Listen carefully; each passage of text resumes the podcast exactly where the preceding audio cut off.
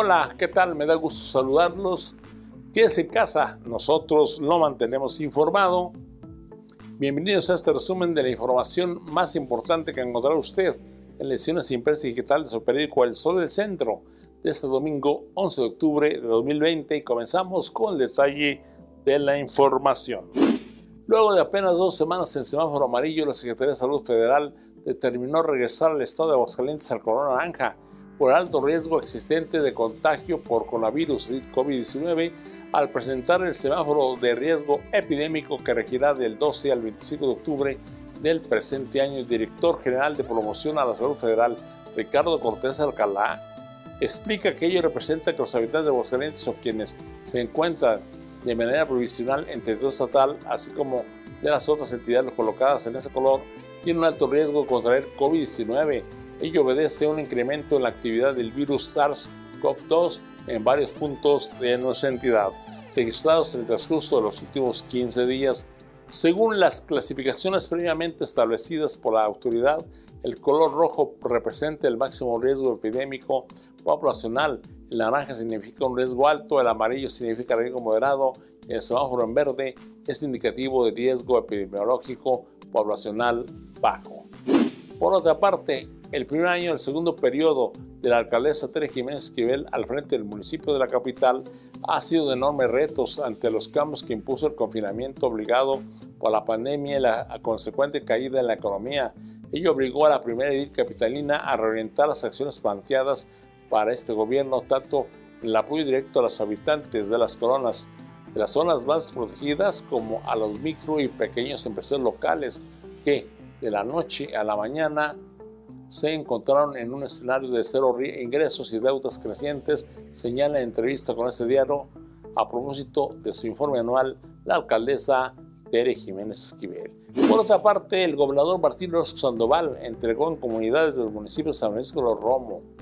Pabellón de Arteaga y Jesús María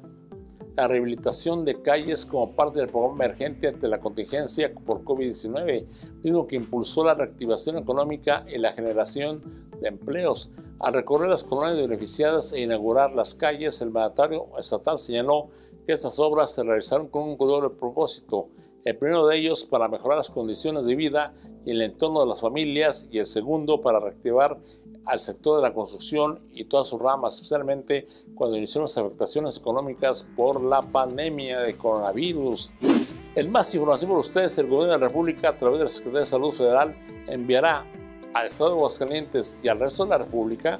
el biológico suficiente contra la influenza para que éste pueda ser aplicado antes de concluir el presente año en la totalidad de quienes integran los grupos vulnerables a este mal. Aldo Ruiz Sánchez, quien se ostenta como superdelegado del gobierno federal en la entidad, reconoce que existe una sobredemanda por ponerse la vacuna que ha provocado que el laboratorio que la surte, Sanofi, que es la que la surte, registre algunos retrasos mismos que han causado nerviosismo en algunos sectores, sin embargo, está garantizada su distribución en Aguascalientes. Y en más información, el huracán Delta saboteó las vacaciones de algunos aguascalentenses, pues hubo cancelación de dos vuelos a Cancún con salida de esa ciudad en el transcurso de la semana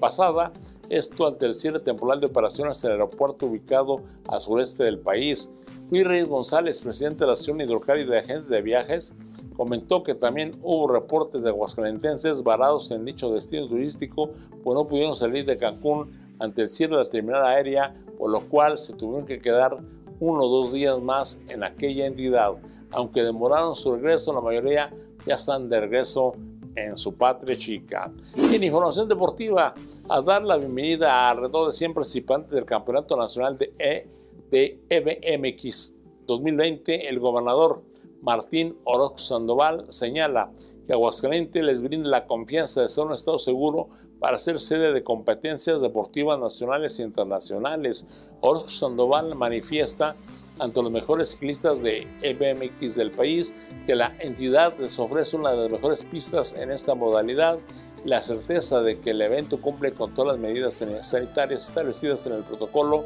para la realización de eventos deportivos. Y en información policíaca, donde los primeros minutos de este sábado fue hallado un cuerpo sin vida al interior de un tambo de agua en la comunidad Las Ánimas del municipio de Calvillo, a donde acudieron elementos policiales y del servicio médico forense a realizar las primeras investigaciones y a dar fe de cadáver.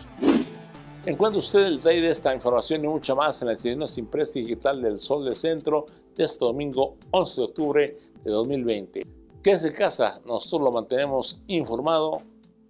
Por su atención, muchas gracias. Excelente fin de semana.